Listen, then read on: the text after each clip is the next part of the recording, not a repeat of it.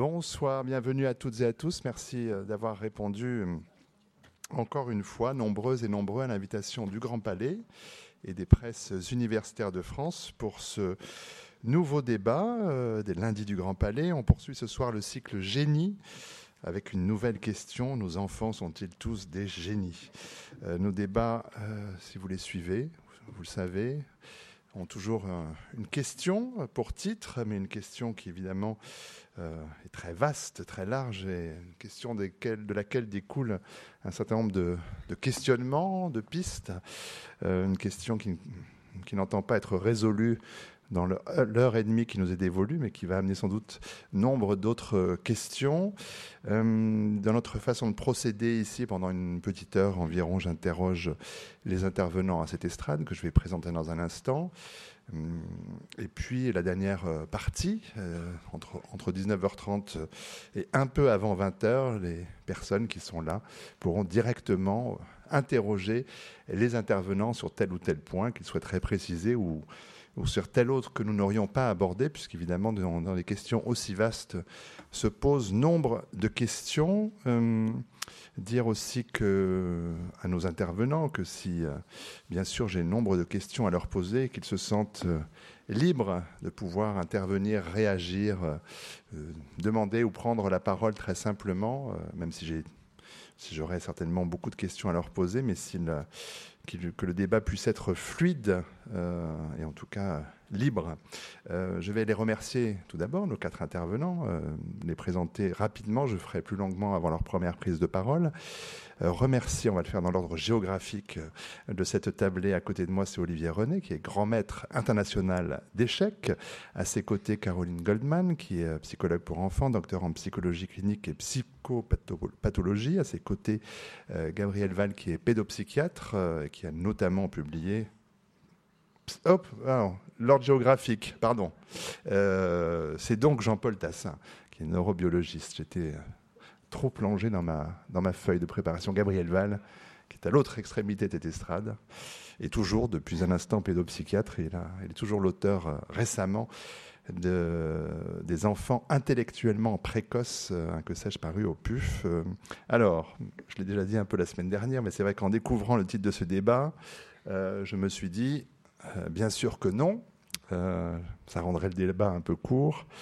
Alors j'ai regardé, comme à mon habitude, le petit texte de présentation euh, que les organisatrices du débat rédigent à notre intention à tous. Et j'y ai lu ceci. Nos petits chérubins sont-ils tous des perles de créativité, d'intelligence que nous bridons à force de carcans moraux et sociétaux? L'enfance par la liberté la spontanéité qui la caractérise est-elle le lieu du génie?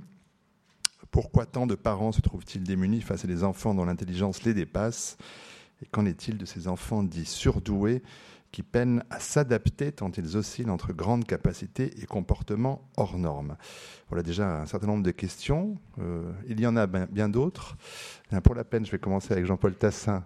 Euh, euh, peut-être pour poursuivre aussi le questionnement de, la semaine dernière, alors je, précise, j'ai dit neurobiologiste, il faut que je précise directeur de recherche émérite à l'INSERM, l'Institut national de la santé et de la recherche médicale.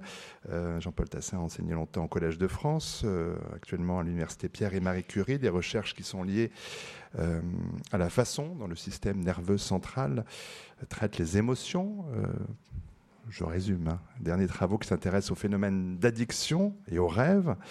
Euh, le débat de la semaine dernière avait pour titre À quoi reconnaît-on un génie? Quelle serait votre réponse, Jean-Paul Tassin?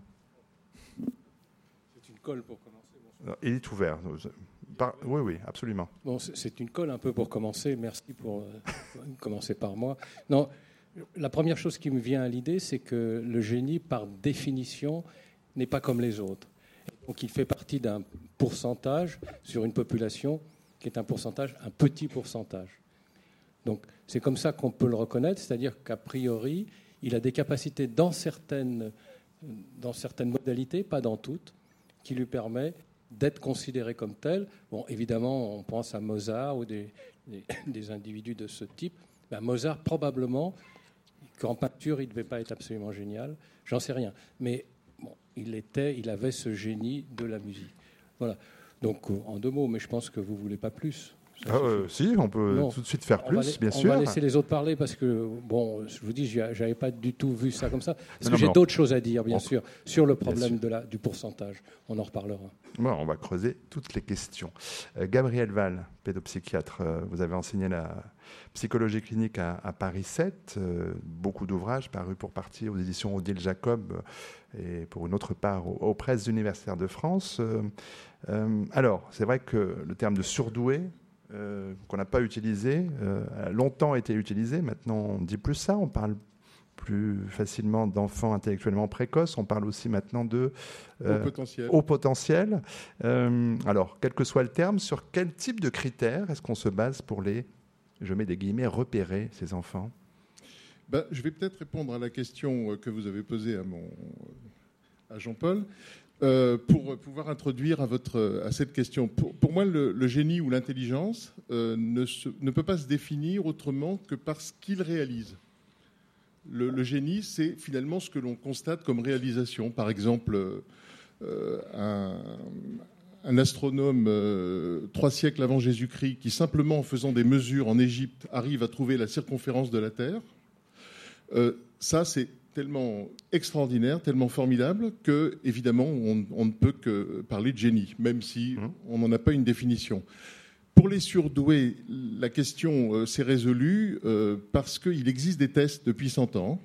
Et on a décidé, et pour l'instant, euh, aucune voix d'importance ne s'est élevée contre cela, ce qui fait qu'on continue à faire passer des tests.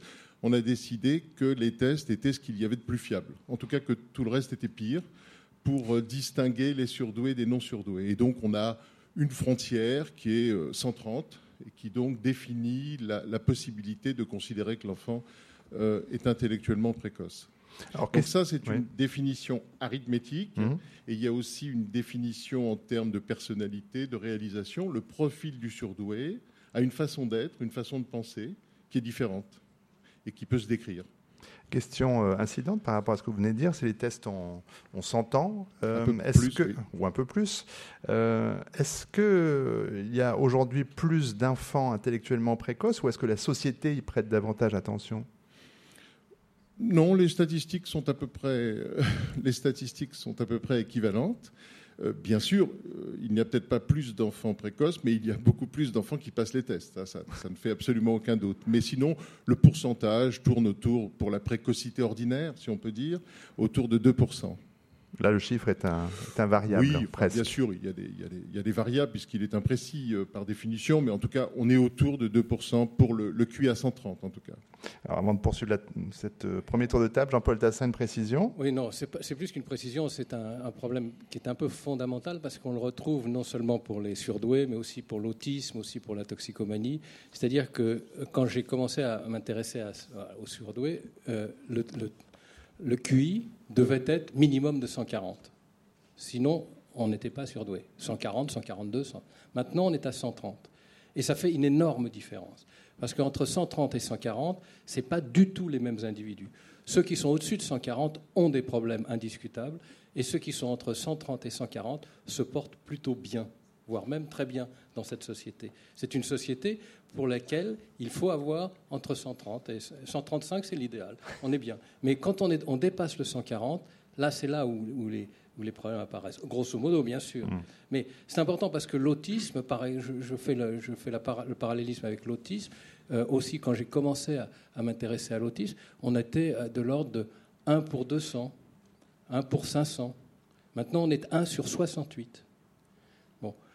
Alors, vous me direz, les tests ont changé. Les, critères, on, parle de, syndrome associé, etc. Mais malgré tout, c'est pareil. Pour la toxicomanie, même chose. Hein.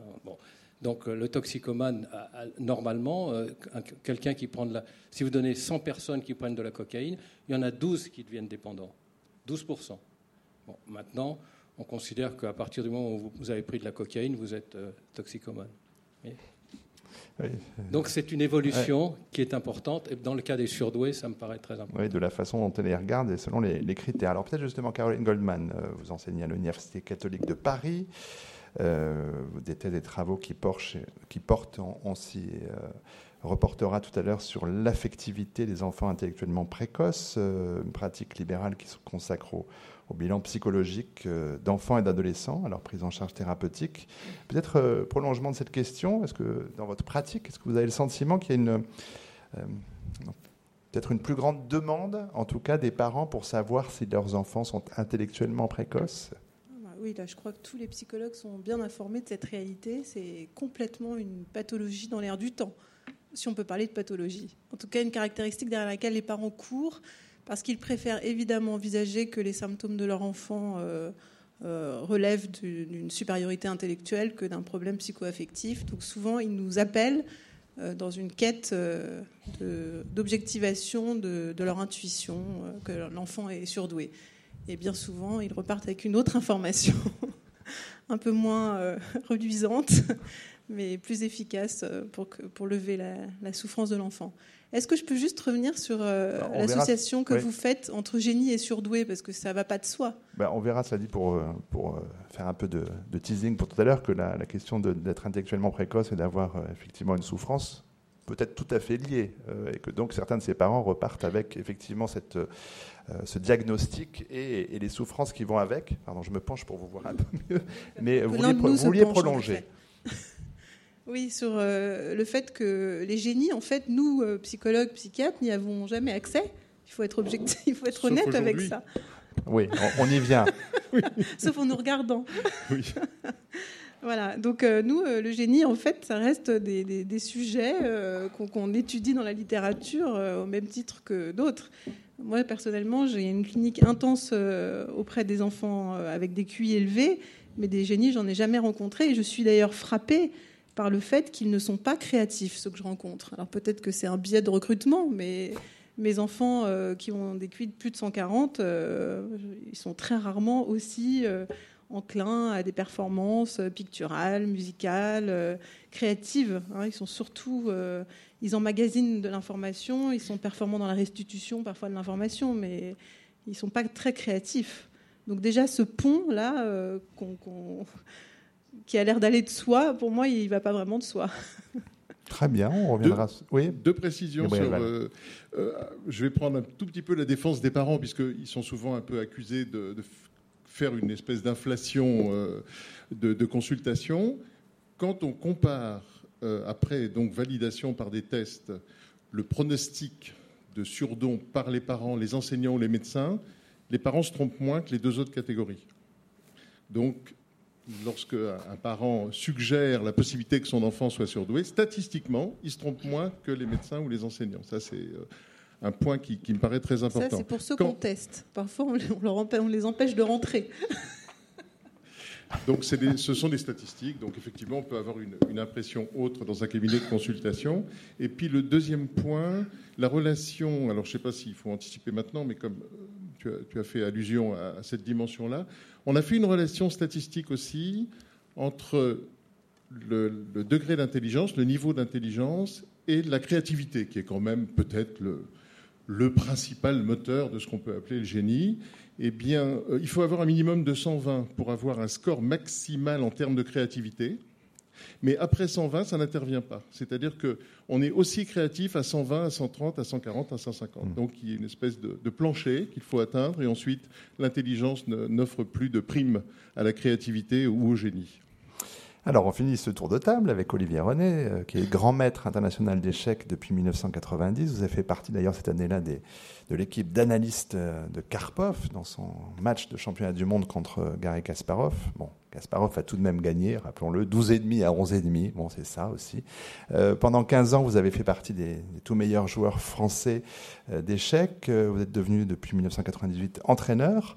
vous entraînez notamment les jeunes talents de l'équipe de France, donnez des cours au, sein du club de Clichy-la-Garenne, qui est réputé pour être le meilleur club de France. depuis trois ans, vous animez aussi des cours dans certaines écoles privées parisiennes. Vous êtes directeur sportif du club de Ruelle-Malmaison. Euh, vous animez des séances euh, d'entraînement pour les, clubs amateurs. Vous avez été champion de Paris en 95 et en 2015. Euh, avant de parler peut-être des jeunes gens à qui vous avez affaire, j'aimerais que vous nous parliez de vous un peu, parce que c'est vrai qu'on considère généralement les champions d'échecs comme des surdoués. Est-ce que ça a été le cas pour vous? Est-ce que vous avez été remarqué très jeune, vous, Olivier René?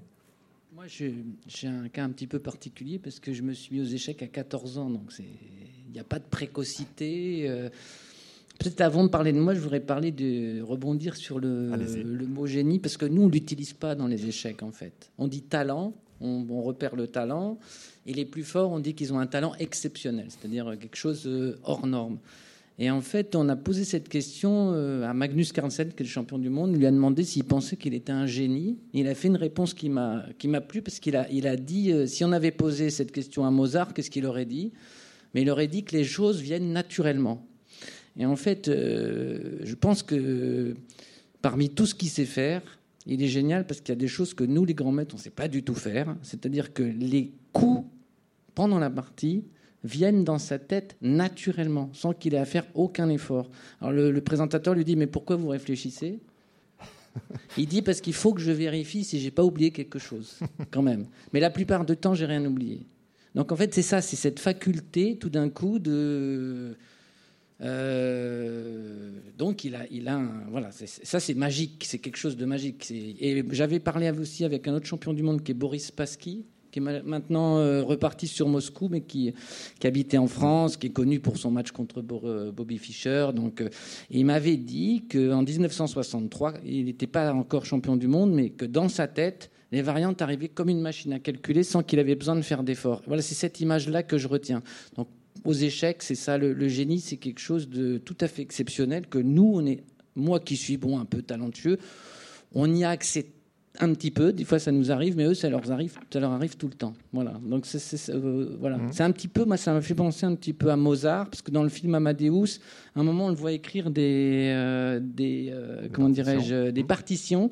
Et donc c'est c'est ce qu'il faisait, il, il, écrivait directement sur sur sa feuille sans aucune rature d'ailleurs. Et donc c'est exactement pareil en fait. Mmh. C'est c'est-à-dire que les choses arrivent, voilà. Il y en a qui travaillent beaucoup. Euh, la plupart des grands maîtres d'échecs travaillent énormément.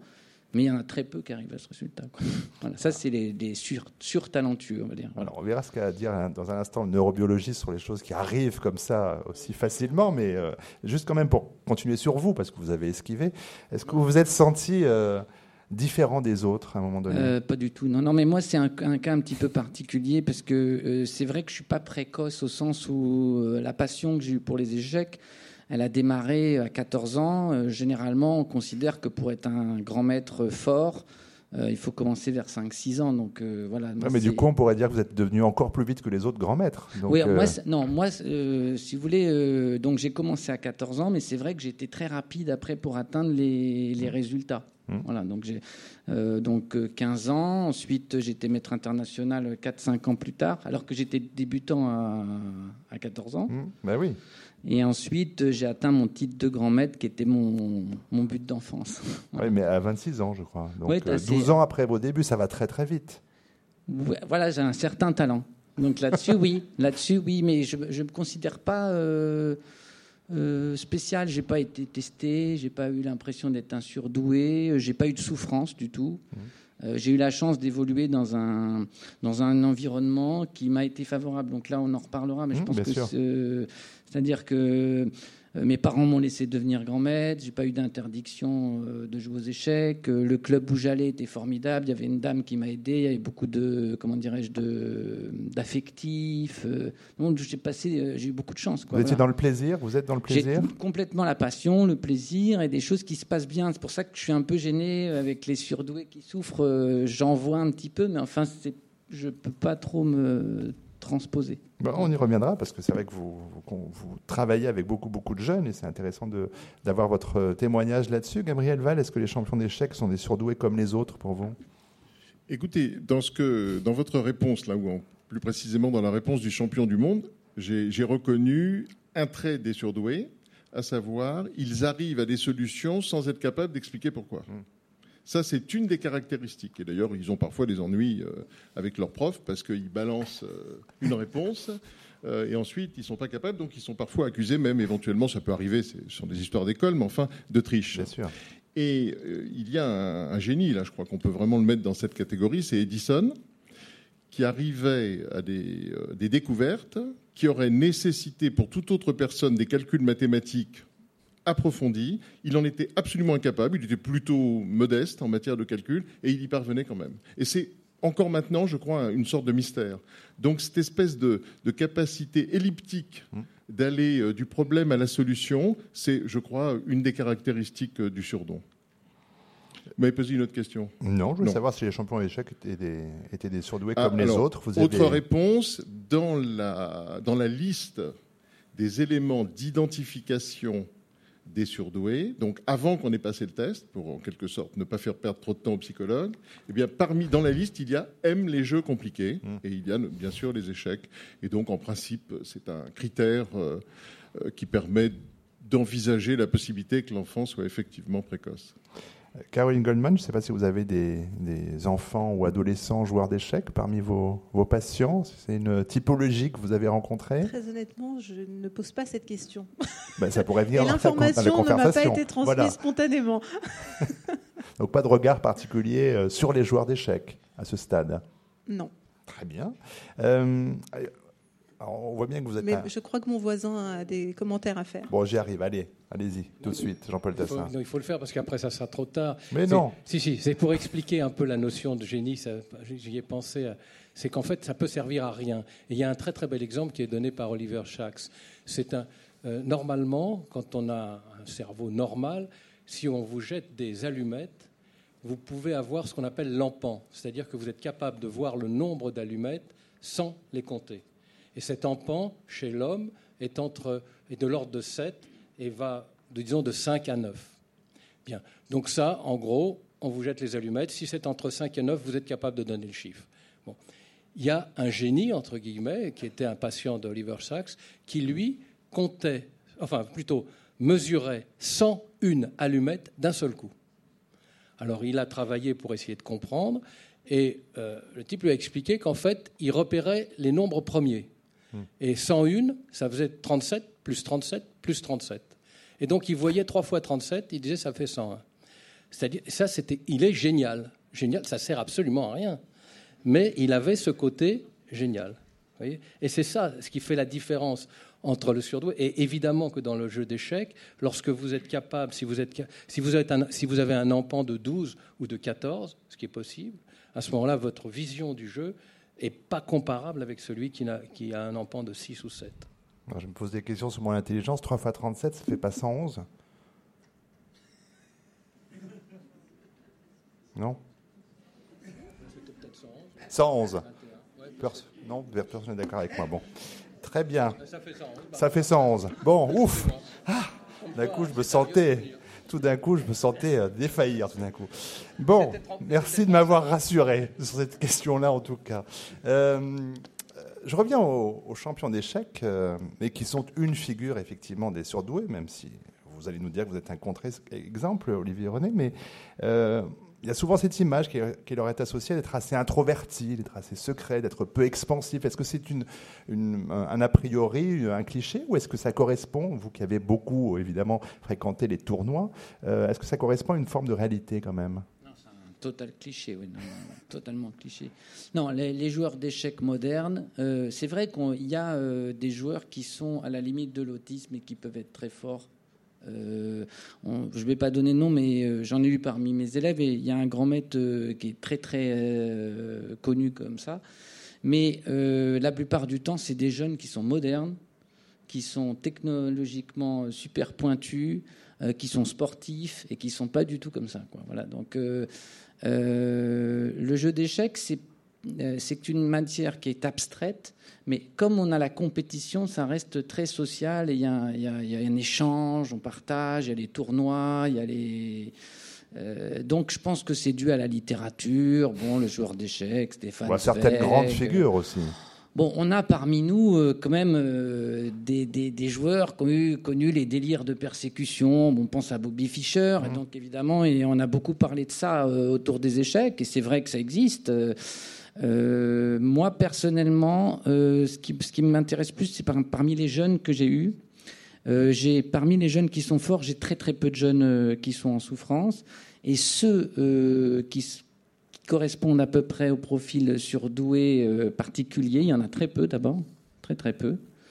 et je pense qu'ils trouvent parmi aux échecs justement une sortie pour leurs problèmes parce qu'on offre un monde social sans jugement. Et ça, c'est très intéressant pour eux, c'est-à-dire qu'ils sont valorisés par le jeu, mais pas seulement par le jeu, par euh, l'entourage qui vient les voir. On leur parle pas de leur autisme, ils sont, on s'en fout complètement. Vous voyez ce que je veux dire Et ça, c'est très important parce que euh, euh, c'est paradoxal, c'est-à-dire qu'en fait, ils sont sous une catégorie spéciale dans la société, mais quand ils viennent au GIEC, ils sont valorisés doublement. D'une part parce que leur talent est spécial, ils obtiennent des résultats qui peuvent être importants, et ensuite parce que dans le milieu des échecs, il n'y a pas de jugement porté sur, euh, mmh. sur ça, et donc ça, ça permet d'avoir de, d'avoir une vie sociale, et c'est très important. Mais bon, je pense que c'est un cliché pour répondre euh, honnêtement à votre question. Bah, bien sûr, c'est le but, mais alors peut-être euh, pour essayer de savoir si on est encore dans le cliché, Caroline Goldman, est-ce que vous pensez, ou est-ce que vous avez plutôt pointé euh, une possible corrélation entre précocité intellectuelle et une certaine forme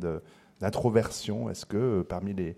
Euh, ben voilà, encore, ah dénonçons les clichés. Chose me semble caractériser ceux que je rencontre, c'est plutôt l'excitation. Ils sont excités. Ils sont excités pour des raisons variables.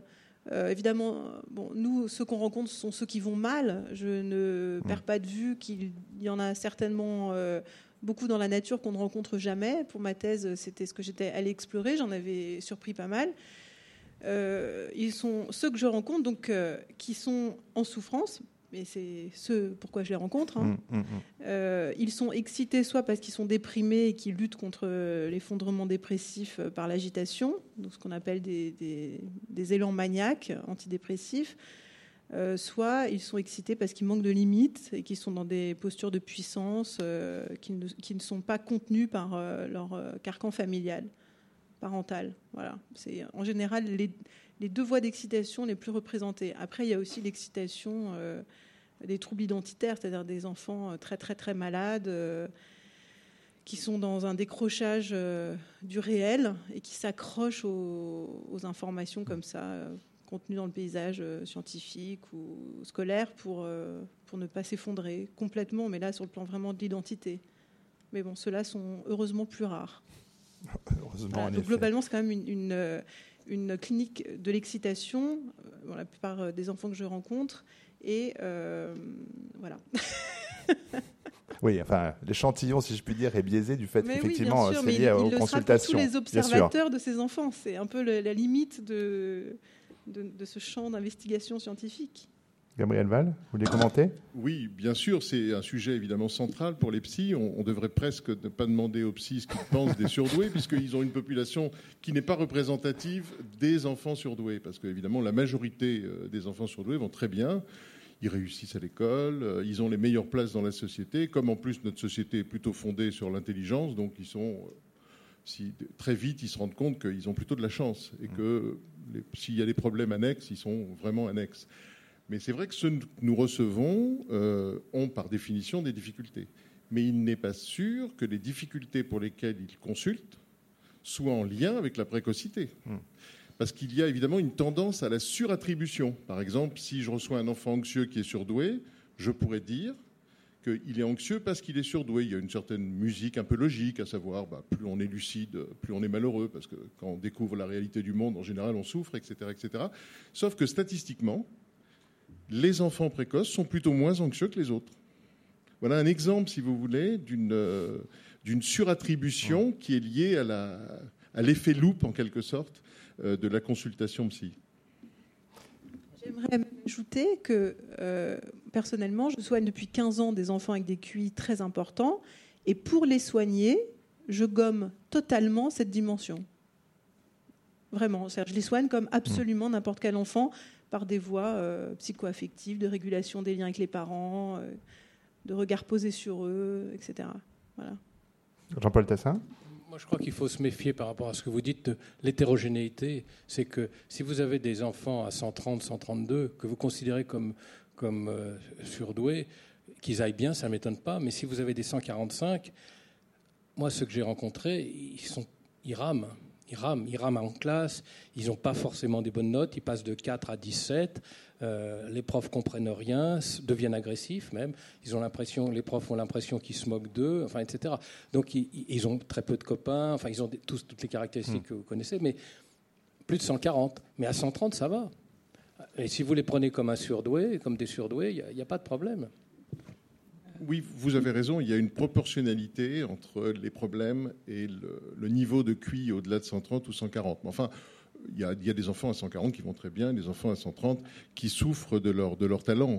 Mais en effet, il y a incontestablement, d'ailleurs, dans toute la littérature sur le sujet, depuis un siècle, euh, on a toujours distingué ce qu'on appelle maintenant, un peu par, euh, par plaisanterie, les surdoués ordinaires euh, et les grands surdons, bien mmh. au-delà de 140, 160, 170, 180, qui, eux, en effet, dans l'immense majorité des cas, pour les QI très haut de gamme, donc euh, au-delà de 160 même, là sont en situation souvent de, souffrance relationnelle et affective. Olivier René. Mais après, la question de, de l'œuf et de la poule se pose vraiment aussi. Hein. Quand il y a de tels investissements euh, intellectuels, euh, parfois c'est un peu une réponse à une souffrance affective.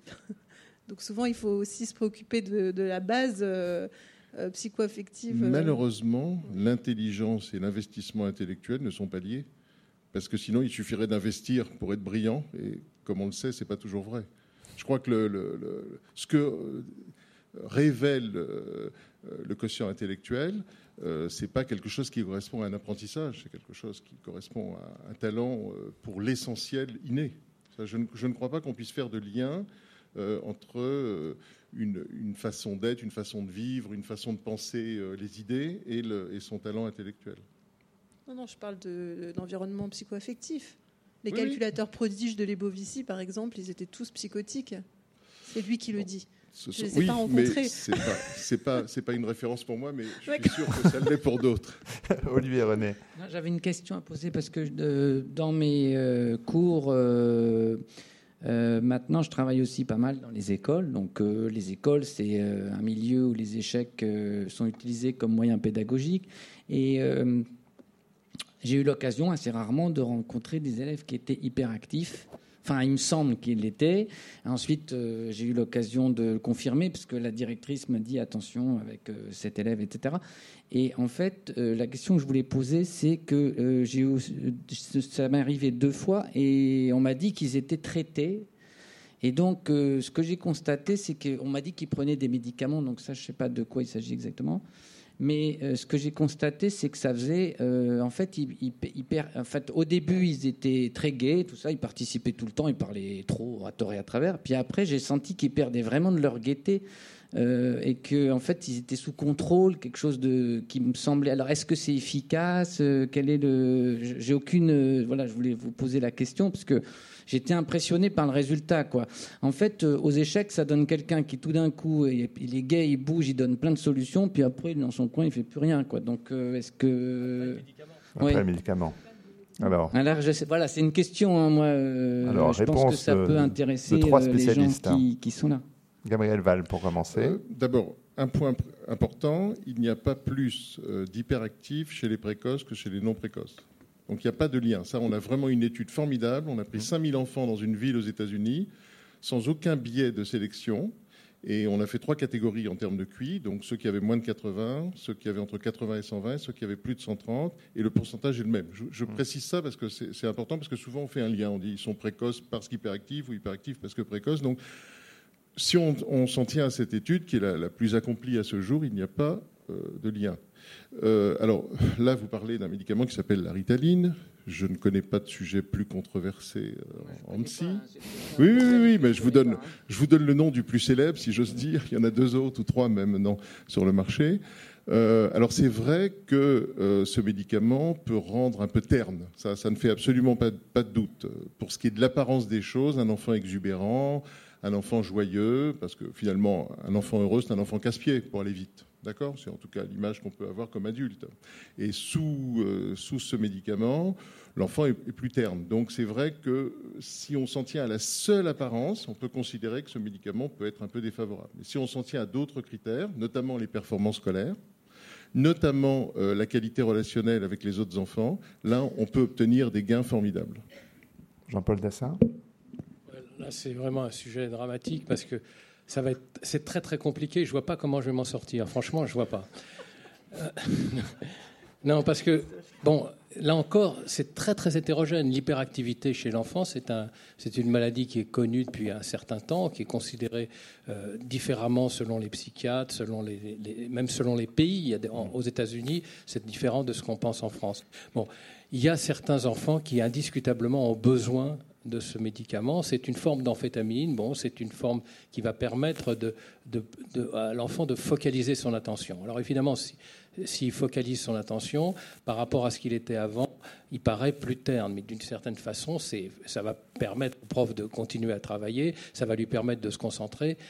Et pour cela, je crois que ils font partie d'une population extrême, mais ça leur fait du bien. Et puis il y a toute une autre catégorie qui sont des enfants hyperactifs qui en fait ont un problème, ont un problème à mon avis, mais là je vais peut-être sursauter, mais qui ont un problème par rapport à leur moi, c'est-à-dire qu'ils ont du mal à ont du mal à se concentrer, mais ils ont du mal à se concentrer, pas parce qu'ils ont un problème du système nerveux central, tout simplement parce que leur environnement et les conditions euh, émotionnelles et affectives qu'ils ont rencontrées au cours de leur développement ont fait que, à l'occasion des, situations où il faut s'arrêter pour comprendre, où il faut se concentrer, eh bien ça, c'est difficile pour eux, c'est difficile à supporter parce qu'il y a un risque qu'est-ce que je vais trouver derrière? Donc ils, vont devenir effectivement incapables de se contrôler et vont devenir hyperactifs. Et ça, ça n'a rien à voir avec le médicament. Ce qu'il faut, c'est une thérapie, c'est comprendre exactement l'origine de ce trouble, l'origine qui est en général une, origine une origine environnementale. Alors, on ne parle pas des parents forcément, mais environnementale. Donc, on est sur deux, deux phénomènes différents. Mais euh, la ritaline, euh, disons que c'est lorsqu'on peut pas faire autrement d'une certaine façon. Élément de réponse avec Caroline Goldman, cette question? La réponse était si longue que je me souviens plus de la question. Ben non, c'était Olivier René qui vous demandait pourquoi, euh, si ces effets étaient aussi de rendre terne avec ces médicaments qu'on donne à des enfants hyperactifs. Il s'inquiétait de, de l'effet de ces médicaments, des effets. Enfin, oui. Enfin, terne, manifestement déprimé ou juste un peu plus éteint? Non, ça veut dire qu'en fait. Euh, Parce que oui, un peu plus très... un peu pas déprimé, non, un peu plus. très très excité, euh, c'était peut-être plus. Euh, non, moi ce que je constate, c'est que les parents, ils, comment dire, ils ont tellement peur que l'enfant s'excite. C'est terrible ça. J'arrive, moi j'ai des cours d'échecs qui demandent quand même une attention, parce que une des qualités qui est demandée dans les échecs, c'est l'attention. C'est peut-être, euh, il y a la créativité, il y a énormément de choses, mais l'attention, c'est quelque chose dont on a besoin dans la société euh, maintenant. Et en fait, euh, ben moi, les parents me disent alors ça s'est passé comment? Alors, ben moi je dis très bien, quoi. Il n'y avait pas de souci, quoi et de temps en temps peut-être un petit peu nerveux, mais c'est tout, voilà. Et j'ai senti, enfin je me trompe peut-être, voilà, je. vous avez raison. Qu'il y avait quand ils sont euh, mobilisés sur une, focalisation dessus. Mais, il n'est pas évident qu'ils avaient besoin de très, Ritaline. Très, très fort peut-être. Hein. Les enfants dont vous parlez n'ont pas forcément besoin de Ritaline. C'est ça le, problème. Et il faut, faut j'en ai pris hein, par hasard. Hein. il m'est arrivé, mais enfin, je ne vais pas vous raconter toute la vie, mais il m'est arrivé par hasard d'avoir. Oui, ça va mieux, mais euh, ça, ça m'a, ça m'a foutu dans un état d'excitation pas possible.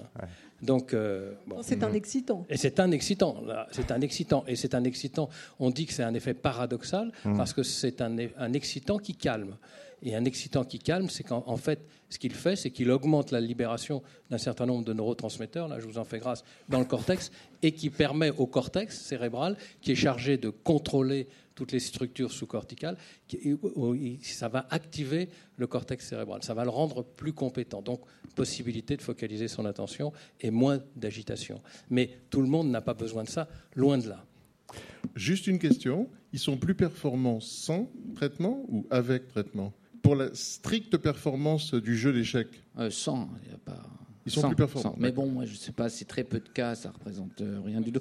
Parce que nous, on a... ce qu'il est en train de dire, hein, c'est qu'en fait, les Bovici observaient que les enfants malades, quand on les soignait sur le plan affectif, leur QI baissait. ça me fait penser. je crois que ça va rester une pomme de discorde entre vous. Euh, non, entre Gabriel Val et, Caroline Goldman. Euh, Peut-être repartir de votre travail et de cette euh, thèse, Enfants surdoués et génie ou folie, articulation théorique et prospective. Vous avez fait dialoguer Caroline Goldman, Jean-Paul Tassin avec la psychanalyste euh, Daniel Lévik. Quel était le but de cette rencontre pour vous dans ce cadre-là? Dresser un panorama relativement exhaustif de la situation de la recherche en France au moment où j'ai élaborer ma thèse.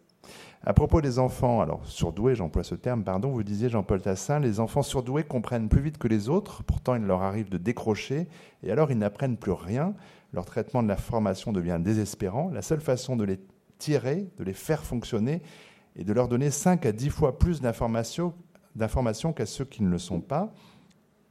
C'est la phrase qui importe qui suit, c'est choquant, mais c'est lié à un processus purement génétique. Alors vous, vous pointiez là le fait qu'on euh, ne serait pas surdoué par hasard, mais qu'un euh, surdoué aura forcément dans sa généalogie un autre surdoué.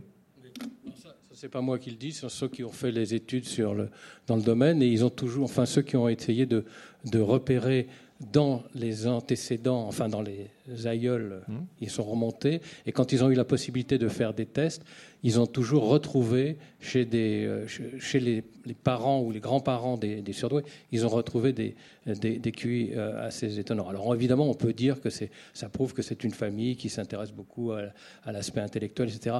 Moi, je ne crois pas. Je crois que, enfin bon, euh, vous savez, la génétique, entre le singe et l'homme, il y a 99,7% de similitude.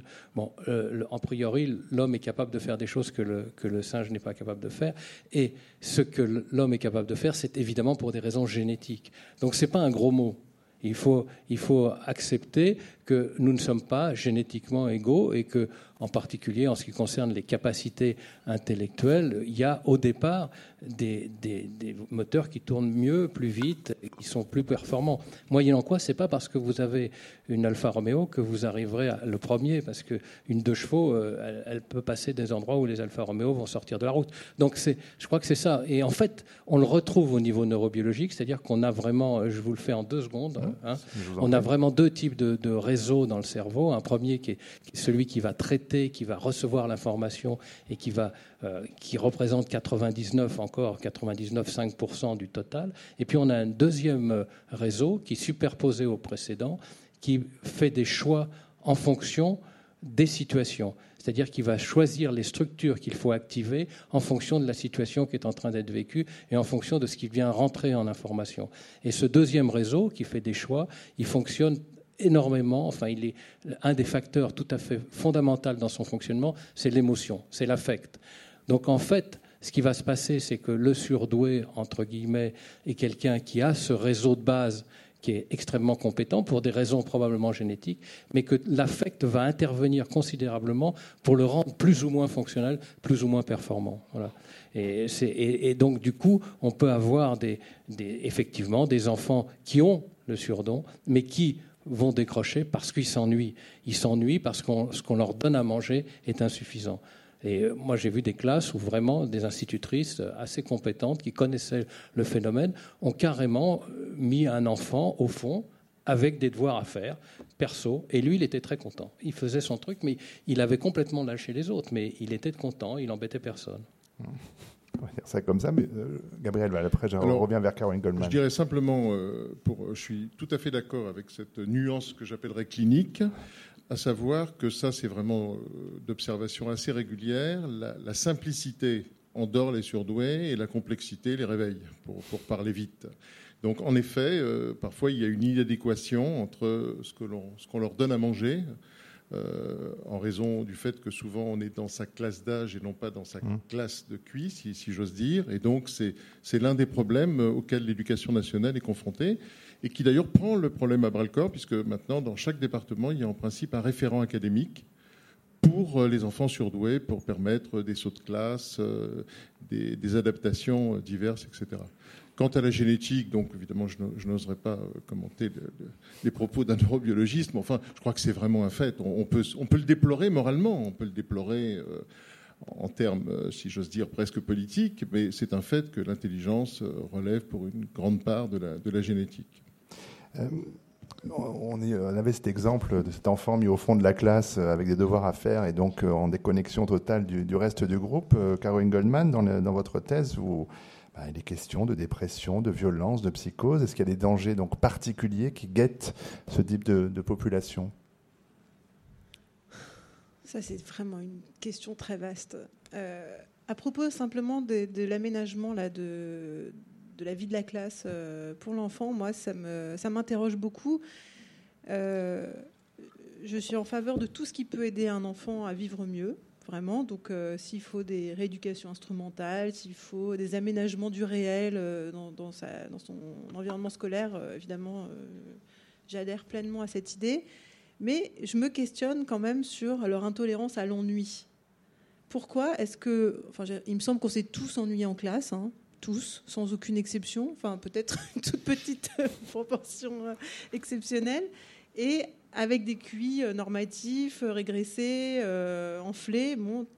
La question, c'est pourquoi eux, ils, seraient plus légitimes à, se voir octroyer des aménagements. Voilà, pour, alors ça, ça m'interroge. Parce que je me dis quand même, moi j'ai quand même dans un gros souci. enfin, J'aime bien l'idée que les enfants s'ajustent aux contraintes du réel et non que le monde s'aménage en fonction de leur pulsionalité et de leur, euh, des, plis de leur affectivité singulière. Vous voyez? Donc j'ai plutôt tendance à, ne pas axer euh, mes démarches thérapeutiques euh, par ces changements d'aménagement du réel et à trouver pourquoi cet enfant particulièrement est intolérant à la frustration de devoir attendre et s'ennuyer en classe. Ça, ça m'interroge davantage. Et c'est souvent comme ça que je les, les soigne. Oui, au cas par cas, euh, et encore heureux. Au cas par cas, euh, Mais parce que vous dites, si on s'est tous ennuyés en classe, on s'est tous ennuyés pas tous, mais pour des raisons différentes, et qu'effectivement, il y en a qui s'ennuient parce que rien ne leur parle, il y en a qui s'ennuient parce qu'au contraire, c'est trop facile, et donc évidemment. parce que c'est casse-pied, surtout. C'est pas le même ennui. Oui. Donc la réponse varie. Bah oui, mais enfin, l'ennui, c'est l'ennui, vous voyez euh, Oui, mais les causes de l'ennui sont, sont différentes. Est-ce qu'il y en a de plus légitimes que d'autres? Ah, Je n'ai pas, parlé de légitime, je parlais de causes. Non, mais de plus douloureuses que d'autres, euh, je ne crois pas. Mais il y, a des solutions différentes. Oui, absolument. Mais, mais surtout, il ne faut pas oublier que généralement, l'enfant qui s'ennuie, qui est impatient, qui perturbe la classe, parce qu'il y a s'ennuyer en silence et s'ennuyer en embêtant tout le monde, eh bien, bien souvent, il embête aussi ses parents quand ils lui demandent de, de, se plier à des contraintes du quotidien. Donc je préfère travailler sur l'acceptation de l'ordre parental pour qu'ensuite ils s'acclimatent bien à leur environnement scolaire, plutôt que de demander aux instits, aux, directeurs, etc. De... Bon, encore une fois, c'est du cas par cas. Parfois, il y a des enfants qui ont des, vraiment des QI vertigineux, qui sont... Euh, euh, très sages et mignons et qui s'ennuient, euh, on peut l'imaginer, comme si nous, on nous plongeait dans une classe de CP. Quoi. Donc, eux, j'ai un peu Mais l'exemple est très bon. Effectivement, si on était obligé de suivre une classe de CP, on aurait du mal. On se déprimerait. Bah, je sais pas, mais, il se passe... mais c'est ça ce qui leur arrive. C'est que certains, euh, certains se trouvent dans, dans une classe qui, qui, ne correspond absolument pas à leur capacité. Et donc, euh, à partir du moment. Où, enfin, sur, une, sur le fond, je suis d'accord avec ce que tu dis, mais malgré tout, si, si, si l'on en donne plus à l'enfant et qu'à ce moment-là, il ne s'ennuie plus, c'est quand même le signe que c'est ça ce qu'il fallait faire.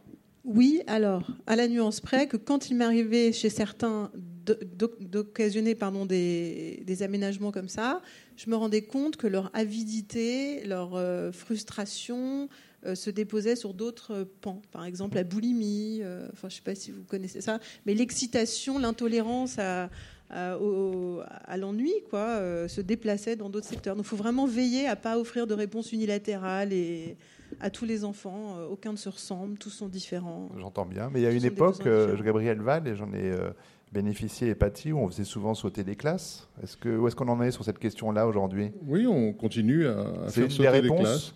Bah, écoutez, je crois que vraiment, enfin, j'avoue que j'ai du mal à, vous suivre là sur, sur le terrain de la légitimité.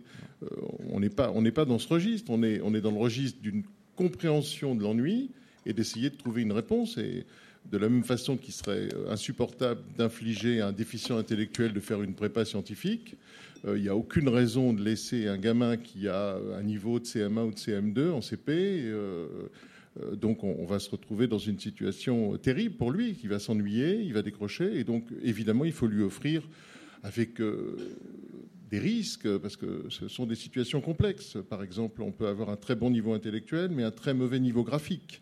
Euh, et donc par conséquent échouer dans l'écriture en CP, même lorsqu'on a un QI à 140, etc. Donc tout ça doit être analysé avec beaucoup de précision. Les psychologues euh, et les neuropsychologues en particulier savent bien faire cela.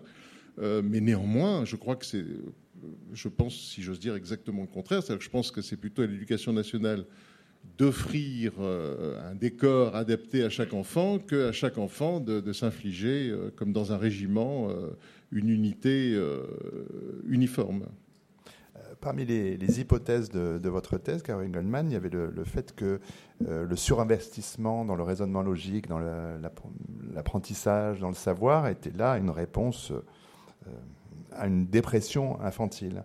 Est-ce que c'est une, hypothèse que, vos, travaux cliniques ont plutôt validée pas complètement.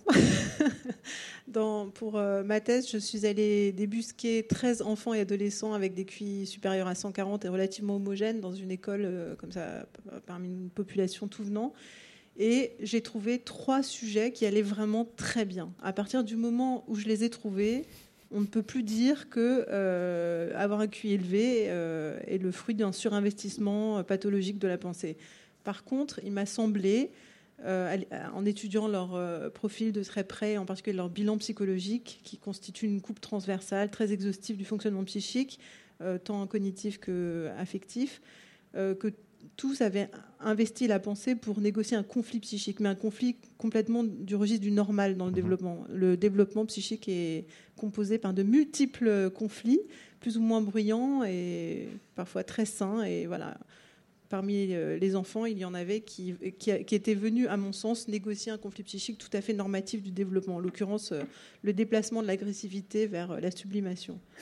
Voilà. Donc on ne peut pas dire que ce soit une fatalité du tout. Olivier René, parmi avec les jeunes gens avec lesquels vous travaillez, ou d'ailleurs dans les écoles aussi, le disait peut-être, c'était avant de, commencer ce débat, les échecs nécessitent évidemment un investissement en temps très important, ce qui veut dire que ben, c'est au détriment d'un autre temps, qui peut être le temps de la sociabilité, qui peut être le temps familial. Est-ce que vous, vous les mettez en garde, les jeunes gens avec qui vous travaillez, sur le fait que voilà, les échecs Bien sûr, il faut s'y investir, mais qu'il y a la vie autour. Euh, comment faire la part entre l'investissement nécessaire, un certain nombre d'heures de pratiques quotidiennes, et un développement personnel en fait, je vais un petit peu vous décevoir, c'est-à-dire qu'en fait... Vous me décevez jamais. Non, euh, les, les, enfants maintenant, je les exhorte à travailler, c'est exactement le contraire. C'est-à-dire qu'ils ont beaucoup de mal à lire, donc nous, c'est lire des livres d'échecs, euh, lire euh, l'histoire des champions d'échecs. Euh, c'est exactement le contraire. En fait, j'ai beaucoup de mal à les faire travailler.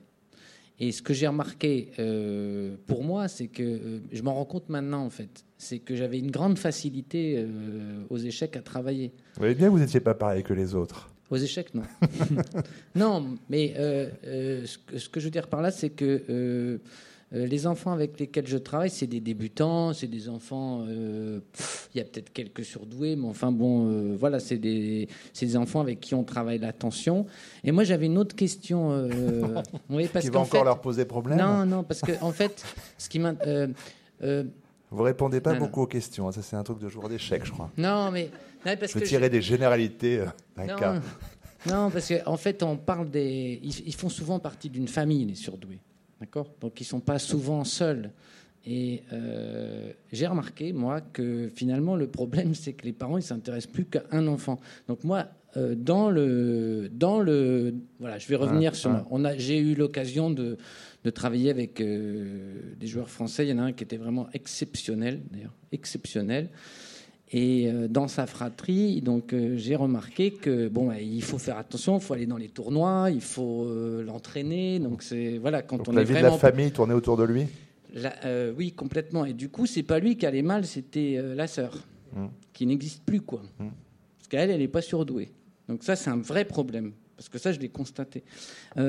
L'exemple qu'on a qui a bien fonctionné, c'est le champion du monde, Magnus Carlsen. Mmh parce que euh, son père a détecté donc euh, son don pour les échecs et à un moment ils ont pris tellement de risques qu'ils ont euh, vendu leur maison, parti avec les trois sœurs pour voyager deux ans dans toute l'Europe pour faire les tournois et tout le monde était d'accord et voilà, vous voyez ce que je veux dire. Un projet familial là. Et les sœurs sont super en forme, il n'y a pas de souci. Mais c'est un contre-exemple parce que souvent, en fait, on, on polarise énormément sur l'enfant qui va pas bien. Et celui qui va bien, finalement, il finit par souffrir. Hmm. Et ça, c'est une vraie question. Y compris dans la formulation, on polarise sur celui qui va pas bien, et celui qui va bien va moins bien après. comment vous entendez ça? Parce que là, c'est effectivement dans, dans, les fratries, comment se pose la question? Je ne sais pas, Gabriel Val? Là, j'aurais du mal à, répondre en termes de généralité. Bon, il, est certain que les parents ont naturellement tendance à consacrer plus de temps, peut-être pas euh, plus d'émotions, plus d'intelligence, plus d'amour, mais plus de temps aux enfants qui vont mal. Et c'est vrai que parfois, euh, la jalousie étant l'un des moteurs euh, préférés des fratries, c'est vrai que parfois ça chauffe un peu. Ça, ne fait pas de doute. Mais là, vraiment, c'est difficile de, de, théoriser des situations d'exception Parfois, les enfants sont heureux que les parents leur fichent la paix. C'est leur première motivation. Donc, ils ne sont pas mécontents si les parents polarisent euh, leur attention sur un autre, etc. Enfin, tous les cas de figure sont possibles. Caroline Goldman, dans votre pratique, effectivement, quand il y a des fratries, euh, est-ce que c'est important pour vous, justement, de voir euh, frères, sœurs, s'il y en a? Surtout pas. Justement, les... Donc on les laisse vraiment de côté. non, mais les enfants qui sont issus de fratries voient trop rarement leur papa et leur maman seuls. Donc euh, je, préserve euh, le cadre euh, des éruptions fraternelles. Oui, mais ce qu'on entend dans ce que vient de dire Olivier René, c'est qu'effectivement, il y a peut-être quand même une souffrance qui n'est qui pas là. Là, ça engage vraiment les idéaux parentaux, parce mmh. qu'il y a sans doute des parents pour qui tout ça est, très important, les, titres comme ça honorifiques, intitulés surdoués, champions, etc. Mais il y a quand même des parents, heureusement, qui s'en fichent un peu et qui n'échelonnent pas leur tendresse comme ça auprès des enfants, quoi restons sur les enfants parce que je vois que l'heure tourne euh, terriblement. Euh, enfants, parents, d'abord parlons des, parents peut-être avec euh, Jean-Paul Tassin. On a beaucoup parlé de l'enquête euh, de l'américain George Land qui dit que 98% des enfants de 5 ans sont des petits génies en matière de créativité et d'innovation. Euh, chez les adultes, le ratio chuterait euh, l'âge venant. Bertolt Gunster aussi a, repris les, mêmes observations.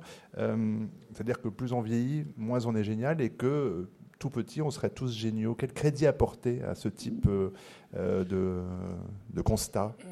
Enfin, il y, a, plusieurs idées qui, apparaissent, mais effectivement, euh, si vous voulez, tout à l'heure, je vous parlais de ces deux, grands circuits. Mmh. Euh, le, premier circuit qui va être celui qui, reçoit, qui perçoit, qui traite qui, et qui donne des informations, ce premier circuit, il existe à la naissance. Et le second, celui qui module, il va apparaître doucement il va, apparaître doucement. À la, naissance, il n'est pas, mûr du tout. Il va se développer et il va aller vers des structures, justement les structures les plus, éloignées et les plus centrales pour nous, euh, à savoir les, zones corticales et en particulier le cortex frontal.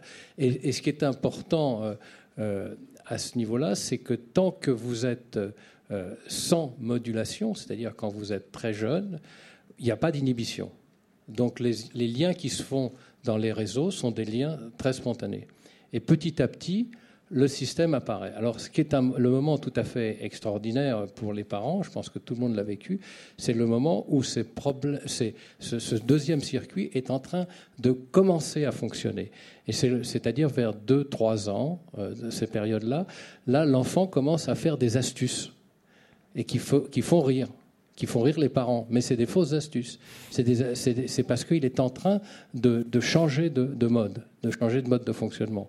Et, c'est des astuces en, général qui ont lieu avec, avec la langue et qui amusent, enfin la langue, je veux dire, des confusions entre des. Je raconte une, oui. Enfin, bon, je raconte, je raconte une histoire, bon, qui, qui, est, personnelle, qui a, qui a, fait éclater mes parents, c'est que euh, quand j'avais trois ans, euh, les, les, les, plombs euh, de, les plombs chez moi ont sauté. Donc euh, il était 5 heures du soir. Et normalement, il y avait une dame que j'aime beaucoup, que j'aimais beaucoup, qui devait venir nous voir, et une dame qui s'appelait Claire. Et j'ai dit, une fois que les plombs avaient sauté et que euh, moi j'étais évidemment incapable de les réparer, et ma mère non plus, j'ai dit, c'est pas grave, on verra Claire quand même. Bon, et alors ça, bon, génial génial. Mais complètement, moi j'ai dit ça, ça me paraissait complètement évident qu'elle Claire allait venir. Mais eux, ça, ils ont trouvé ça très drôle. Et c'est ça, ce passage-là, des, qui sont des, mots d'humour, enfin, qui plaisent aux parents, mais qui en fait sont le, reflet de cette modification. Alors la créativité, effectivement, la, la créativité, ben, jusqu'à un certain âge, on n'est pas bloqué. Il y a un autre jeu qui est le Tetris, que vous connaissez mmh. peut-être, c'est le Tetris. Eh bien, euh, le singe est meilleur que l'homme au Tetris. Parce qu'il n'a pas l'inhibition qui fait que l'homme va réfléchir à la position, alors que lui, il la voit tout de suite parce qu'il n'a pas le travail, l'inhibition. Donc c'est une, euh, ça montre bien cette évolution progressive. Donc on gagne, mais on perd aussi un peu. Gabriel Val alors, les tests d'intelligence, à l'origine, se sont inquiétés d'emblée de la créativité. Mmh. Le, le, fameux test français, puisque c'était une création française, Binet-Simon, euh, il y avait des indices de créativité dans ce test. Mais ils ont été ensuite abandonnés parce que les créateurs de ce test se sont rendus compte qu'il n'était pas un bon indice prédictif de la réussite scolaire. Alors, il a fallu attendre les années 60 pour qu'on relance à nouveau des tests, Guilford, Torrance, etc. Et euh, à propos des 98%, il faut savoir, alors j'avoue que ces chiffres me paraissent tellement extraordinaires que j'ai du mal à adhérer comme cela, j'aimerais bien que tout cela soit vérifié. Mais en effet, donc ce, test a été fait à partir euh, du test d'embauche de la NASA pour euh, arriver à recruter des ingénieurs créatifs. Et à 5 ans, 98%, à 10 ans 30% et à l'âge adulte on est à 5%. Bon, alors je suppose que les questions sont quand même pas tout à fait les mêmes, euh, euh, mais etc. Bon, c'est en effet euh, une, curiosité que d'imaginer qu'avec le temps, ben, nous perdons notre talent. Enfin, c'est d'ailleurs un peu le sens de la question initiale ou notre génie. Alors, il faut préciser quand même une chose très importante, c'est que, et ça peut-être que Jean-Paul Tassin en dira plus, c'est qu'il il y a quand même des parentés euh, neuroanatomique, neurofonctionnel, neurobiologique entre les surdoués et les créatifs sur le plan cérébral. Les surdoués, pour simplifier, ont une interconnectivité euh, entre l'hémisphère gauche et l'hémisphère droit qui est beaucoup plus rapide et beaucoup plus fréquente. Donc tout se passe comme si euh, les deux hémisphères, à supposer qu'ils soient vraiment compartimentés, travaillaient beaucoup plus ensemble chez les surdoués. Et chez les créatifs, on a des connexions plus importante dans des, en différentes parties du cerveau euh, qui pourraient expliquer la créativité. C'est-à-dire qu'en fait, ne seraient créatifs que ceux qui seraient capables de faire des connexions là où les autres ne, ne sont pas tout à fait capables d'en faire. Voilà. Donc, euh, alors je ne sais pas si la neurobiologie euh, confirme euh, cela, mais enfin, ce sont des données qui sont accessibles aux psychiatres en tout cas. bon, je ne pense pas qu'on en soit aussi que qu'on en soit à ce niveau de, finesse parce que c'est assez compliqué. Mais en revanche, j'ai juste une idée qui m'est revenue, c'est que les mathématiciens sont connus comme faisant leur découverte entre 20 et 25 ans. Après 25 ans, les, les grandes découvertes mathématiques, c'est terminé on en parlait la semaine dernière. On va proposer à l'assistance de prendre la parole. Il vous suffira de lever la main. On vous amène un micro. Alors, juste avant qu'il ne vous arrive, madame, euh, je, pensais que des fois c'est plus long, mais j'avais une question. Madame a levé la main, si on peut lui donner le micro. Euh, Olivier René, est-ce qu'on remarque aussi que de très jeunes champions bah, perdent en qualité euh, à mesure que l'âge vient? Bah oui, nous on constate le meilleur âge pour les champions, c'est 22 ans, entre 22 et 25, et ensuite on décroît. Et en ce qui concerne les joueurs amateurs, euh, les enfants progressent très vite et apprennent très très vite, et les adultes. Euh, à part vous Enfin, vous, vous étiez adolescent Non, non, non. je, dirige aussi pas mal de groupes d'adultes et c'est vrai qu'on on s'aperçoit que euh, pour nous, c'est très difficile. Quoi. quand on prend quelque chose dès le départ, quand on est adulte, c'est très difficile et les enfants sont très avantagés. Mais les champions d'échecs, tous les champions du monde atteignent leur top entre 25 et 22, 25, 30. Euh, de nos jours, c'est de plus en plus précoce. Même on considère que euh, si on veut être vraiment un très très très grand champion, disons un candidat pour le titre de championnat du monde, il faut être grand maître international entre 13 et 14 ans. D'accord. Donc vous voyez, c'est jeune quand même. Mais voilà, ça confirme en tout cas ce qui, s'est dit d'autre part. Madame. Alors moi je voulais juste, euh, vous avez abordé deux points qui n'ont pas été développés. C'est l'acceptation de l'ordre parental et à un moment, vous avez parlé de euh, certaines formes d'agressivité. Ça n'a pas du tout été développé. Je voulais revenir sur ces deux points. Par ailleurs, je m'interrogeais, euh, on a l'exemple là des échecs euh, avec monsieur.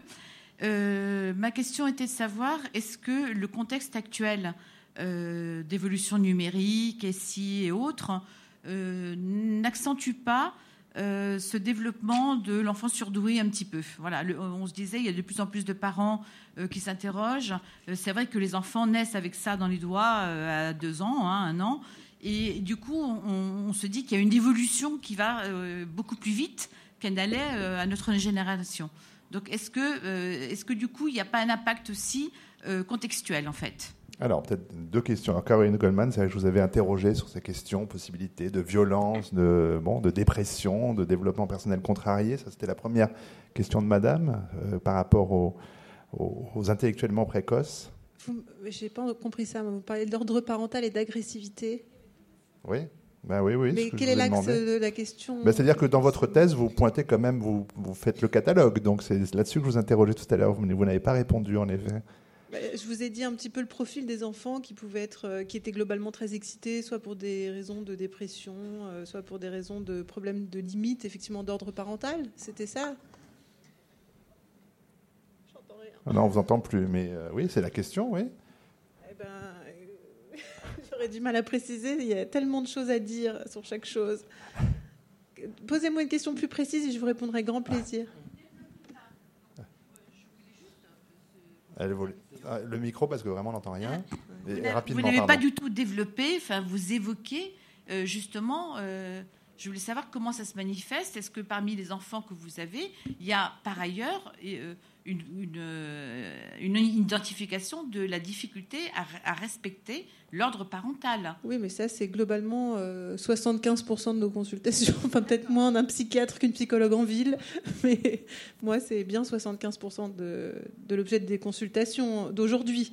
Donc, ces enfants n'ont rien de particulier à cet égard. C'est-à-dire qu'ils aient voilà, des QI élevés ou non, euh, globalement, euh, les, enfants des symptomatologies euh, d'excitation, de troubles du comportement, et il faut remettre un cadre et des limites à la maison et expliquer aux parents de ne pas hurler, de ne pas taper, de ne pas injurier leurs enfants et de rester stoïque, de les envoyer calmement dans leur chambre. Et tout. Bon, mais ça, c'est pas seulement les enfants précoces la deuxième question s'adresse peut-être plus à Jean-Paul Tassin, ou c'est peut-être lui qui peut plus aussi éclairer. Est-ce que les, stimuli nouveaux euh, de l'ère numérique euh, euh, ont des incidences sur le système nerveux central? Est-ce qu'on va développer d'autres formes d'intelligence, de rapport à la, pensée, à la maîtrise de la pensée? Oui, sûrement. enfin, très très vraisemblablement, mais je pense qu'il est encore un peu trop tôt pour, pour pouvoir répondre parce qu'on n'a pas vraiment les études. On sait que ça qu'il y a un impact.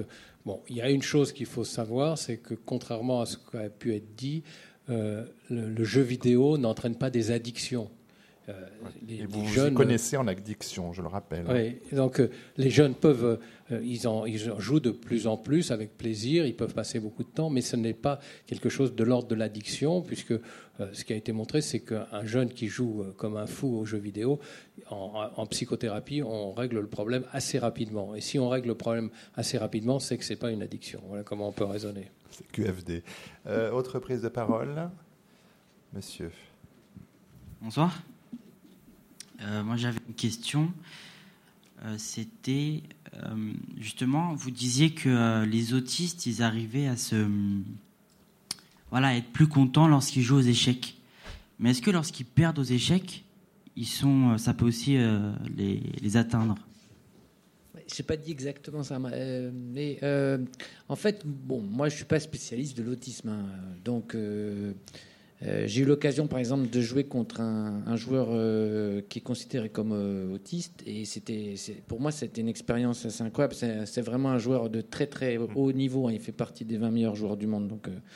et l'expérience, c'est la suivante, c'est que je joue contre lui. Et le lendemain, je viens le voir et je lui dis alors finalement, qu'est-ce que tu as pensé de cette partie, etc. Mais il ne se souvenait pas de moi. C'était très curieux.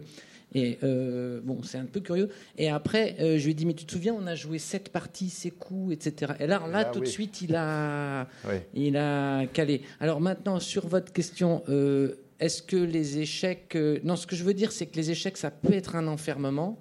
Donc chez les autistes, peut-être, ça peut être une cause de... Mais euh, ça peut être aussi euh, un facteur de socialisation, c'est-à-dire qu'en fait, les échecs, c'est pas simplement le jeu, c'est pas simplement apprendre les coups, euh, c'est aussi faire partie d'un club, c'est aussi montrer une coupe devant un public, avoir une famille qui, qui, est contente de nous. Voilà, c'est ça que je veux dire. Donc, pas seulement pour les gens qui gagnent, hein, aussi pour voilà. Donc, peut-être ça peut être double. Je pense que euh, ça peut être aussi un enfermement parce que c'est vrai que les échecs, c'est assez propice la, à la question, solitude. Et qu'est-ce qui se passe quand ils perdent? Ah, Qu'est-ce qui se passe quand ils perdent? Mais tout le monde perd. Alors euh, non, il n'y a pas de souci particulier. Non. Alors justement, l'exemple que là, alors incroyable. Voilà. Quoi, vous avez gagné? Non, non, non, non, j'ai pas gagné. J'ai perdu. Mais ah euh, le, le qu'est-ce qui se passe quand il perd? Une fois, en fait, il, ce, ce joueur-là, son adversaire avait allait perdre il lui a proposé la partie nulle parce qu'il a, senti qu'il n'avait pas suffisamment bien joué pour mériter de gagner. Donc en fait, ce n'est pas quelqu'un qui a des problèmes du tout dans le fait de perdre. Totalement accepté. Alors c'est le cas. Même tous les joueurs que j'ai un joueur français actuellement là qui, je pense, euh, correspond à ce cas, pas du tout euh, plus troublé que d'autres euh, joueurs non atteints. Moi, ça me fait très très mal quand je perds. Mais maintenant, j'ai de l'expérience. Il y a des joueurs, ça, ça, continue à faire mal. Voilà, on a du mal à, perdre, je pense que ça. Mais je n'ai pas constaté plus euh, de réactions euh, chez les autistes que, enfin, chez les joueurs d'échecs. Hein. Euh, monsieur, il y a beaucoup de questions, on va faire court. Oui, j'étais intrigué simplement par rapport Bien près le micro, par, au propos de, de Monsieur Tassin, qui faisait vraiment un distinguo entre les, euh, les enfants à haut potentiel entre 130 et, 140 mhm. de QI, et vous sembliez indiquer une problématique pour des enfants de plus de 140. Là où, euh, où Madame Goldman disait que sur un enfant, je dirais homogène de plus de 140, il n'y avait pas réellement de problématique. Et voilà, c'est l'aspect. Euh, ils ont plein de problématiques. Hein. J'ai dit qu'il y en avait 3 sur 26 qui allaient bien. Ouais, c'est pas beaucoup. J'ai dit qu'ils pouvaient ne pas en avoir. Et un enfant homogène, bien suivi, euh, enfin, quand je dis bien suivi, bien intégré dans sa scolarité, ne rencontre pas forcément de problématiques. C'est là où je suis étonné. Moi, je veux bien, mais vous savez, 145 bien, euh, bien intégrés avec des copains dans une classe, c'est c'est pas évident. Hein ça peut arriver, bien sûr, mais c'est pas évident parce qu'il travaille moins, il a de meilleurs résultats, les autres trouvent le, trouvent bizarre, il commence à, devenir un peu la tête de Turc. Il y a, énormément d'événements comme ça, mais ce n'est pas forcément le cas, c'est peut-être pas votre cas si vous l'avez vécu. Mais je peux vous dire que moi j'en connais des 145 qui ont souffert, qui ont souffert de leur, de leur par rapport aux copains entre autres. Alors, comme il y a beaucoup de questions, mademoiselle, et puis on va ramener le micro vers le devant de la salle parce qu'il y a beaucoup de gens qui lèvent la main. Mademoiselle. Bonsoir. Euh, ma question s'adresse à Madame Goldman. Quand vous avez parlé de, des enfants surdoués, quand vous avez dit que c'était bien pour eux qu'ils s'ennuient, qu'il fallait qu'ils apprennent à s'ennuyer, à l'école. Non, c'est pas ça J'ai pas dit que c'était bien pour eux. J'ai dit que la question se posait de leur tolérance à, l'ennui par rapport à d'autres enfants qui ont des QI normatifs et qui s'ennuient tout autant. Par exemple, moi, quand j'étais à l'école, je me suis ennuyée de façon abyssale avec mon QI normatif. Alors je me demande pourquoi ceux qui vont vite, euh, ben, on aménagerait le monde à leur rythme, alors que pour moi rien n'a été aménagé et que finalement j'ai bien survécu parce que la, vie est composée par de longs pans d'ennui, vous voyez? Mais... Donc je me dis ça m'a outillé. Est-ce qu'il ne faudrait, pas, euh, faudrait pas aménager un tout petit peu Parce que quand même, j'ai l'impression, pour en avoir suivi également, qu'ils s'ennuyaient énormément et que du coup, c'était quand même... Enfin, ah oui, oui bien sûr. Non, mais j'ai déjà orchestré des, des sauts de classe. je, ne dénie pas euh, cette option. C'est possible. bon. Qu'est-ce que ça aurait euh, été si j'avais un QI plus haut C'est vrai. Il y avait plein de mains levées dans la première partie de la salle. Madame, ouais, qui est là. Oui, bonsoir. Euh, moi, ce qui m'interroge un petit peu, c'est qu'on n'a pas beaucoup développé l'aspect euh, homogène ou hétérogène des profils et qui est, de mon point de vue, source de souffrance ou pas. Et euh, je pense qu'il faut peut-être un petit peu arrêter de psychanalyser à outrance les enfants au potentiel et s'interroger est-ce qu'ils ont un profil homogène, est-ce qu'ils sont confortables ou pas? Et déjà, c'est un grand pas, parce que je trouve qu'il y a eu beaucoup de dégâts avec nos chers anciens psychanalystes qui, ont fait des bonnes choses, mais je pense qu'il faut vraiment regarder euh, l'aspect homogène ou pas euh, dans un profil, voilà. de mon point de vue. Pour cette intervention, monsieur lève la main depuis le début, donc euh, le micro va vous arriver. Est-ce que je peux finir de répondre à... Excusez-moi, du coup, ça a été un peu vite. quand un enfant s'ennuie de façon vraiment monumentale, il faut, avant d'orchestrer un saut de classe, quand même se renseigner sur l'ennui qu'il pourrait ressentir à la maison, par exemple, alors qu'il a un mode de vie euh, normal. Enfin, vous voyez, euh, et là, ça traduirait peut-être une dépression. Enfin, vous voyez, c'est voilà, l'enfant n'est jamais juste un chiffre. Derrière des chiffres identiques, il y a mille profils d'enfants avec des besoins différents, des fêlures différentes et des solutions euh, différentes euh, thérapeutiques. Monsieur. Alors moi, je voulais poser une question parce que je trouvais ça intéressant, vos, réactions. Euh, bon, moi, ça fait deux ans que je travaille sur la question des surdoués et je suis un petit peu surpris. Euh, bon, mais je ne vais pas rentrer dans le débat théorique parce que. Mais par contre, je vais vous poser, euh, je vais ressortir un peu le débat.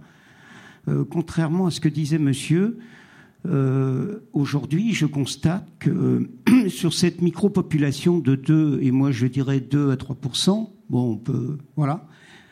Euh, aujourd'hui, sur ce travail, je dis aux gens, euh, il y en a 30% qui sont reconnus et 70% aujourd'hui qui sont massacrés. Ça, c'est.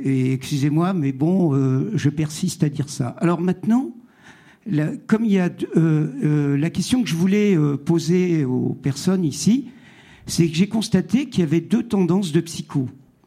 Il y a ce qu'on appelle les psychos comportementaliste, cognitiviste, euh, voire neurosciences. Et puis après, il y a les, les psychocliniques, euh, voire euh, psychanalytiques. Et ce que j'ai constaté aussi, bah, c'est que c'est la guerre. C'est que c'est la guerre entre ces deux tendances. Ah et on retrouve la même guerre. Excusez-moi, hein, mais euh, je sais pas. Et, et on retrouve la même euh, tendance au niveau de l'autisme. Alors, quand je dis ça, est-ce que les personnes qui sont là, hein, qui, qui, incarnent effectivement ces deux tendances, euh, ça vous parle ce que je vous raconte ou pas du tout? Voilà, c'est ça ma question. Très bien. Réponse alors. Est-ce que ça vous parle, comme on disait autrefois? Oui, en deux mots. Euh, la psychologie et la psychiatrie, il y a peu de connaissances, donc il y a beaucoup d'idéologie, pour simplifier. Voilà. Mais quelques, quelques bords que ce soit. Et en effet, là, vous avez euh, deux bords, on, naturellement, on ne se battra pas, mais euh, vous avez une psychanalyste et euh, quelqu'un qui considère que la psychanalyse est à la psychologie, ce que l'astrologie est à l'astronomie. Donc, vous voyez à peu près.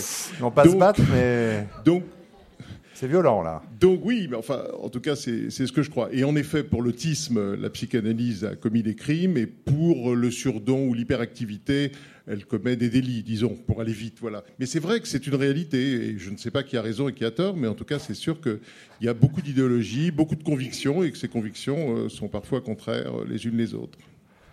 Alors moi, je dirais qu'effectivement, vous avez une, observation qui est indiscutable, mais que surtout, ne mettez pas les neurobiologistes d'un côté et les psychanalystes de l'autre. Parce que plus on fait de neurobiologie, plus on se rend compte que les éléments proposés par la psychanalyse tiennent. Ça vous paraît paradoxal, mais c'est le cas. Alors, vous voyez, on peut, ne pas être vraiment des deux côtés euh, extrêmes, enfin, et parce qu'il y a évidemment un certain nombre d'éléments qui ont été mis en évidence par toute l'école psychanalytique, qui sont des éléments qui se retrouvent en neurobiologie. Je suis désolé, mais ça, ça peut se faire. Ce qui fait que je vais avoir du mal à me battre avec moi-même. on en a vu d'autres. Caroline Goldman. Freud était d'abord un, médecin. Et il est l'inventeur de la psychanalyse. Euh, qu'est-ce que je voulais vous dire? Je voulais vous dire que moi, je croyais dans ce qui marchait et que quand je soigne un enfant, et eh ben, ça me donne du baume au cœur et ça me fait croire en ma, ma, théorie de référence. Voilà. Et je pense qu'on en est tous là. L'essentiel, c'est qu'on fasse du bien aux enfants. Alors, une autre intervention. Je peux parler dans le micro? Allez. Oui, je voulais dire que. Bien prêt, qu'on vous entende. On entend là J'étais assez d'accord avec ce que vient de dire euh, M. Gabriel Val sur la psychanalyse. Il faut savoir qu'en France, euh, on est les seuls. Euh, qui s'occupe encore, le seul pays qui s'occupe encore de psychanalyse. C'est absolument faux. Alors ça, ça c'est un argument qu'on euh, entend tout le temps et qui est absolument faux. On a 40 ans de retard dans l'autisme, mais pour les surdoués aussi, certainement. Mais non, mais comment vous pouvez dire une chose pareille, là, Madame? Je suis absolument opposé à ce que vous venez de dire. Bah de dire qu'on est en France, bah, complètement, on est les seuls. Vous connaissez l'école anglaise, vous connaissez l'école suédoise, vous connaissez l'école... Non, mais de dire qu'il n'y a plus qu'en France qu'on fait de la psychanalyse, c'est incroyable. Bah, en, termes d'orientation, oui. C'est vrai que la, proportion des psychiatres ou des pédopsychiatres, par exemple, puisque c'est plutôt mon domaine, la psychanalyste, on atteint probablement un record du monde inégalé à l'échelle de tous les autres pays. C'est clair que, bien sûr, il y a des psychanalystes anglais, bien sûr, il y a des psychanalystes allemands, mais bien sûr que sur 100 pédopsychiatres en France, il y a peut-être 80 ou 90 qui ont été biberonnés à la psychanalyse et que dans les autres pays, c'est exactement l'inverse. Ça, c'est un fait quand même. Par exemple, par exemple notre retard dans l'autisme. de retard, C'était ce qui se passait. Retard. Notre bah, retard dans l'autisme. Mais non, mais maintenant, les pédopsychiatres, ils sont plus, c'est plus des, des pédopsychiatres qui font de la psychanalyse. Plus du tout. Bien sûr que si. Mais non, mais, mais si, la majorité des pédopsychiatres euh, sont psychanalystes. C'est une évidence vraiment, mais. Euh, euh, on va faire les chiffres, on va aller. Non, mais je, le constate. Enfin, il y a peut-être une question au bout de cette. rapidement, pardon, parce qu'on va devoir. J'avais une autre question à Caroline Goldman. C'était d'où vient cette idée de surinvestissement de la pensée pour les surdoués? D'où est venue cette idée? C'était une hypothèse. Hein. Euh, vous avez dit qu'elle avait été largement invalidée, si j'ai bien suivi ce que vous avez dit tout à l'heure. D'où venait l'idée? Bah, Une hypothèse. L'idée euh, l'idée d'un surinvestissement de la pensée, elle est dans les annales psychanalytiques depuis 100 ans. Voilà, et c'est Freud, euh, en tout premier lieu, qui en avait parlé à propos de la pulsion épistémophilique du petit enfant vers l'âge de 2-3 ans, qui se préoccupait de savoir d'où venaient les bébés, parce qu'un petit frère ou une petite sœur rejoignait son foyer et était assez... D'accord. Et l'enfant qui n'a pas de petit frère, il ne peut pas être surdoué. Donc. non, non, c'était juste pour euh, répondre à votre question. C'était pour vous montrer le retard euh, que nous avons en France. Ah, c'était très criant comme euh, démonstration. Merci, madame. Bon, allez, une dernière, il va falloir choisir. Comme madame a déjà parlé, ça va être entre ces deux personnes. je crois que c'est mademoiselle ou madame qui n'a pas du tout parlé, pardon. On va laisser la dernière question parce qu'il est 52 et qu'on doit faire finir à 55. Ce sera à vous la dernière question, donc. Ma question, c'est sur la scolarisation. Que pensez-vous de l'école à la maison pour les enfants qui sont en souffrance, qui ont des QI supérieurs à 140 Qui sont en grande souffrance à l'école?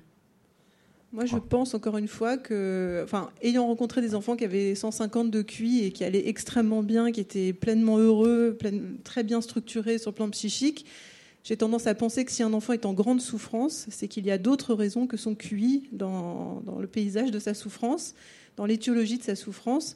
Donc j'irais plutôt investiguer du côté d'une autre explication psycho-affective dans son histoire euh, familiale, relationnelle. Et euh, je pense de toute façon que l'école à la maison, c'est pas très heureux pour les enfants parce que, enfin, bon, moi j'ai pas énormément aimé l'école, mais j'ai vraiment adoré avoir des copains. je pense que c'est quand même difficile euh, d'aimer sa vie d'enfant sans, sans, être inséré dans un groupe de pères. Quoi. Olivier René? Oui, moi je pense à des enfants euh, parce que bon, il s'agissait pas de, je sais pas s'ils avaient des problèmes. Nous on était juste là pour régler euh, le jeu d'échecs. Enfin, on a eu des enfants qui étaient euh, très doués et donc qui voulaient absolument pratiquer le, jeu plus que les horaires d'école le permettaient. Et je pense que c'est une, une, erreur gravissime d'arrêter l'école. Voilà, ça c'est mon point de vue. C'est une catastrophe totale à chaque fois. Donc les enfants arrêtent l'école, ils prennent des horaires aménagés pour faire des échecs. Résultat, ils font ni l'école ni les échecs. Donc euh, c'est, peut-être ça convient à certains enfants, mais franchement les résultats, les, choses que j'ai vues sur les enfants qui sont déscolarisés, c'est catastrophique pour moi. Donc euh, on voit des enfants qui vont bien, puis tout d'un coup. Euh, Bon, alors il, y a, il, doit certainement y avoir des cas. Enfin, aux échecs, on, le ressent. Donc, si je vous avez des enfants qui sont artistiquement, parce que c'est les échecs, la mmh. musique, etc., doués, moi, je dirais qu'il faut euh, éviter l'école à, la maison, franchement. dernier mot, Gabriel Val. Euh, je dirais qu'il y, a trois niveaux d'analyse pour le, pour le surdon en souffrance. Il y a, la première question, c'est est-ce que le surdon est en soi porteur de souffrance? Je dirais que presque à la limite, je ne le crois pas hors des problèmes relationnels, affectifs, etc. C'est-à-dire que si, si, le surdon pouvait vivre dans un univers euh, qui serait taillé à sa mesure, je crois qu'on pourrait avoir une grande proportion de, de surdoués heureux. Le, le deuxième niveau, c'est que les surdoués peuvent être malheureux, peuvent être anxieux, peuvent être déprimés, mais euh, les normaux doués euh, le sont tout autant. Donc là, on est dans un système souvent de surattribution. C'est-à-dire c'est vraiment très fréquent d'entendre, y compris des collègues, dire il est anxieux parce qu'il est surdoué, il est déprimé parce qu'il est surdoué, il est en échec scolaire parce qu'il est surdoué, etc. Il faut analyser les choses et donc on peut être surdoué d'une part et par ailleurs avoir un problème qui soit tout à fait indépendant. Et le, et le troisième niveau, c'est que euh, nous, avons, nous sommes actuellement dans, dans, une phase, à mon avis, de dramatisation du surdon, je pense. À la fois, c'était nécessaire qu'il y ait cette dramatisation, mais maintenant il faut s'en délivrer, parce que la majorité des surdoués ne consultent pas, ils sont brillants, ils sont heureux à l'école, ils font des grandes écoles, et ils n'ont pas besoin de psy, et euh, si j'ose dire, euh, je, je, considère en effet que c'est une bonne voie que de vivre toute une enfance sans nécessairement consulter quand on n'a pas de soucis. Alors, la question, c'était pas du tout celle-là, la question c'était que pensez-vous de l'école à la maison, donc je voulais avoir une dernière réponse, même si c'est les 55. mais c'était ma réponse, comme dirait l'autre. Mais je sais bien, mais là, pour, pour répondre à votre question, évidemment que c'est, euh, ce n'est pas ce que l'on peut souhaiter. C'est parfois une nécessité absolue liée à des circonstances d'exception, mais évidemment qu'on ajoute, si j'ose dire, un malheur à un autre malheur, puisque quand même l'un des grands bonheurs des enfants, c'est quand même de rencontrer en principe d'autres enfants. C'est d'ailleurs la principale motivation de l'école. J'ai réussi. Ils se sont dit la même chose. Les derniers mots pour Olivier René, la sagesse du grand maître. Non, il y a quelque chose qu'on n'a pas abordé, mais qui était abordé dans le CD, la question normative de l'activité. C'est dommage qu'on l'ait pas. Euh, moi, j'ai eu beaucoup de chance parce que mes parents m'ont donné une grande liberté. Mais je pense que les échecs, c'est un domaine assez accepté, mais euh, c'est difficile parce que si les surdoués sont capables de faire quelque chose, mais on leur dit mais oui, mais il y a l'école et c'est important l'école, il faut que tu réussisses. Euh, voilà, donc euh, c'est la difficulté d'accepter ce qu'ils veulent faire vraiment. Et peut-être ce qu'ils veulent faire vraiment, ça ne plaît pas forcément à la société ou en tout cas aux parents.